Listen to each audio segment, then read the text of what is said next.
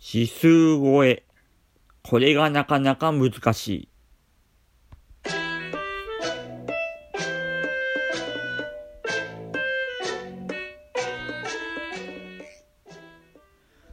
はい、どうも、介護のカイルです。えっと、今回も米国株について話をしようと思います。今回は、指数負けと、あとセクターにちょっと話を絞ってしたいなと思います。えっと、米国株では、まあ、あの、有名な指数として、SP500 とか、あとダウとか、そういう指数があります。で、まあ、日本でも日経平均とかそういう指数があるんですけども、これって別に、あの、株、全部上場している上場している株、すべての平均値というわけではなくて、あくまでも、まあ、全体の雰囲気を表すために、それぞれの株で割合を決めて、で、全体的な指数というのを作っているというだけであって、決して株価の平均値ではないんですよね。日経平均にしても、SP500 にしても。で、アメリカの SP500 という、まあ、有名な指数があるんですけども、こちらはね、基本的に右肩上がりなんですよ。もう常に上に向かっているような感じです。もちろんね、まあ、今回のコロナウイルスへの、ね、そういう被害ですとか、あとはリーマンショックとかでの時にはもちろん下がってはいるんですけども、まあそれでも、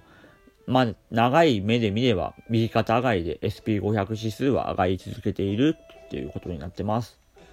なんでね、投資信託とかで、まああと ETF F とかでも SP500 連動の投資信託とか買えば、まあ、ほぼほぼ間違いなく、まあね、特にインデックス型ってやつなんですけどもね、間違いなく、まあ、利益、今日、利益をもらえるのではないかな、というようなものなんですね。うん。で、今回はね、その指数負けっていう話をしたいなと思います。で、米国株、まあね、あのー、個別株、まあ、マイクロソフトさんでも何でもいいんだけども、個別株で、まあ、利益を上げようという時にね、まあ、な、軸を長く取るとね、なんだ結局、普通に SP500 指数買った方がいいんじゃねっていうことがね、結構なことあるんですよ。結構な割合で。で、この SP500 指数っていうのがね、かなり優秀な指数でしてね、非常にね、あの、右肩上がりになるように、バランス取りをしてくれて、で、まあ、株価が上がっていくようにしてくれている指数なんで、逆を言えばね、この SP500 指数をね、上回る成績を上げるのがね、非常に難しいですよ。うん。なんで、あの、投資信託でも、まあ、インデックス型とアクティブ型っていうことで、アクティブ型投資ってやつは、あのー、まあ、俗に言うトレーダーさんが、あの、売り買いを繰り返して、で指数を上回っていこうというような、そういうアクティブ型投資っていうのがあるんですけども、まあ実際ね、まあ、いろいろ、理由は、まあね、いろいろあるんだけども、ね、そこら辺はね、敗者のゲームとかそういうね、本とかで私も読んで勉強したんですけど、まあ理由はいろいろあるんだけども、結局は普通に指数を SP500 指数連動のインデックス型っていうものになかなか勝てないというのがね、現実としてあるような状況なんですね。うん。で、あの、個別銘柄買うにしても、まあ、ぐんと上がる株は結構あるんですけども、でも長期、まあ、10年とかそういう単位で見るときには、結局ね、なかなかね、SP500 指数に勝つのは難しいような状況です。もちろん例外もたくさんあります。うん。まあ、例外を今これから話をしようと思うんだけども、あのー、米国株では、あのー、セクターという考えがあるんですね。セクター。まあ、部門って言ったらいいかな。日本語で直すと。例えば銀行ばっかり集めた、まあ、金融セクターとかね。あとは製薬、バイオセクターとかね。まあ今話題だね。あとは IT セクター、俗に言う Information Technology の、まあ、情報技術系の会社を集めたグループ、セクター。まあそういうね、セクターがあるんですけども、まああの、過去10年、セクター別に見た場合に、その SP500 指数を上回るセクターっていうのは、結局、俗に言う IT 系のセクターしかないんですよね。まあ、まあ、それは時代的なものももちろんあるんだけども、まあ、これから情報、これからっていうかまあ、情報化社会が進んでいって、で、まあ、ガ、ガファム ?Google、Apple、Facebook、Amazon、マイクロソフト、ガファ、ガファーム下上空とかの時価総額の増加額が、実質 SP500 の、まあ、上昇のほとんどはそのガファムの上昇によるものだという話もあるぐらいで、まあ、そのガファムの、まあね、取り込んだ IT セクターの株を買えばとりあえず指数負けをしないで指数よりも大きな利益を上げられる。というようなのが過去10年なんですね。今後10年がどうなるかはね、わかりません。未来の予想は誰もできないってことでね。まあそれでもね、まあ、コロナウイルスでだいぶ社会の情勢が変わったんで、まあ今後どういう業種銘柄、セクターが指数より上がっていくのかね、ちょっと読めないなというようなね。まあ、製薬バイオは強いんじゃないかという話もあるんだけども、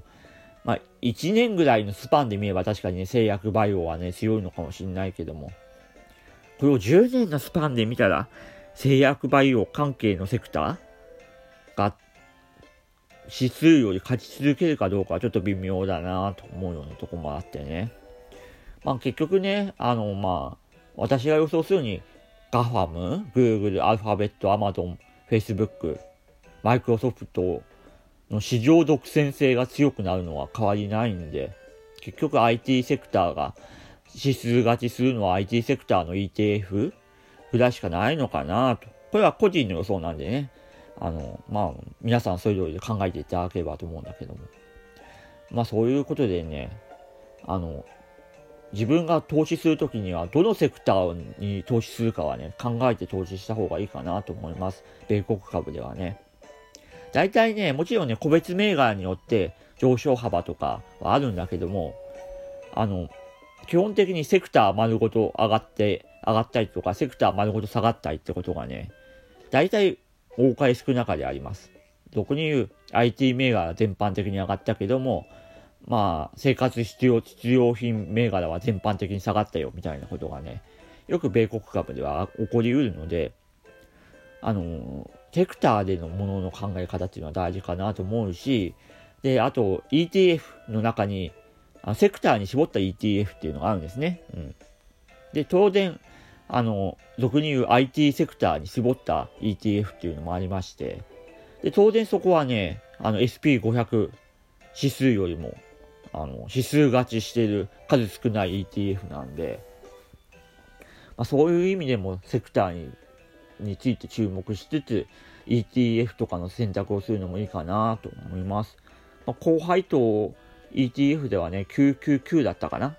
まあ、あの IT にちょっと強めにあの買っている ETF とかもありますんで、まあ、そういうのもね、まあ、見つつ、まあ、あの自分がどういう株とか ETF 買っていこうかなということを考えていけばいいかなと思います。まあね、でも、あの、株の神様というか投資の神様と言われているウォーレン・バフェットはね、とりあえず、よくわからんやつは SP500 を買っとけって言ってるんで、まあね、なかなか指数勝ちするのが難しいことを考えれば、まあ、SP500 連動の、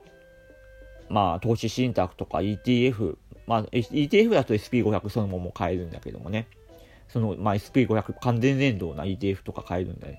ね、そういうの買うとかね、あとは SP500 の中の、まあ、40銘柄だけじゃないや、100銘柄だったか。100銘柄だけ絞った SP なんだ。100とかなんかそういうのもあったりするんで、その辺はね、ちょっとね、詳しく調べて、あの、米国株にちょっとチャレンジしていただければなと思います。ねでもね、SP500 とかね、そういうね、右肩上がりの指数を作ってくれるのがね、やっぱアメリカ上手だなと思います。うん。それに比べて日経平均の情けないことね。うん。コロナウイルスの、あの、被害が出るまではね、あの、日本の株のね、総、時価総額を全部合わせるとね、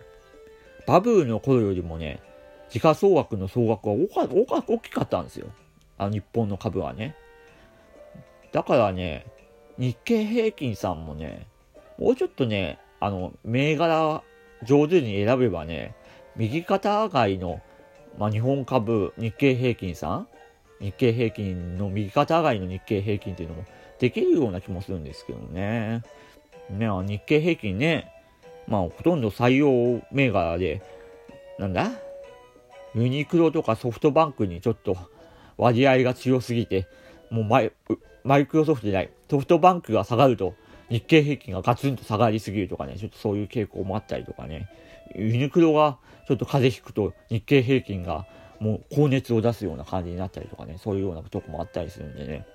もうちょっと日経平均バランスを取りをうまくしてくれたらいいのになと思ったりする次第です。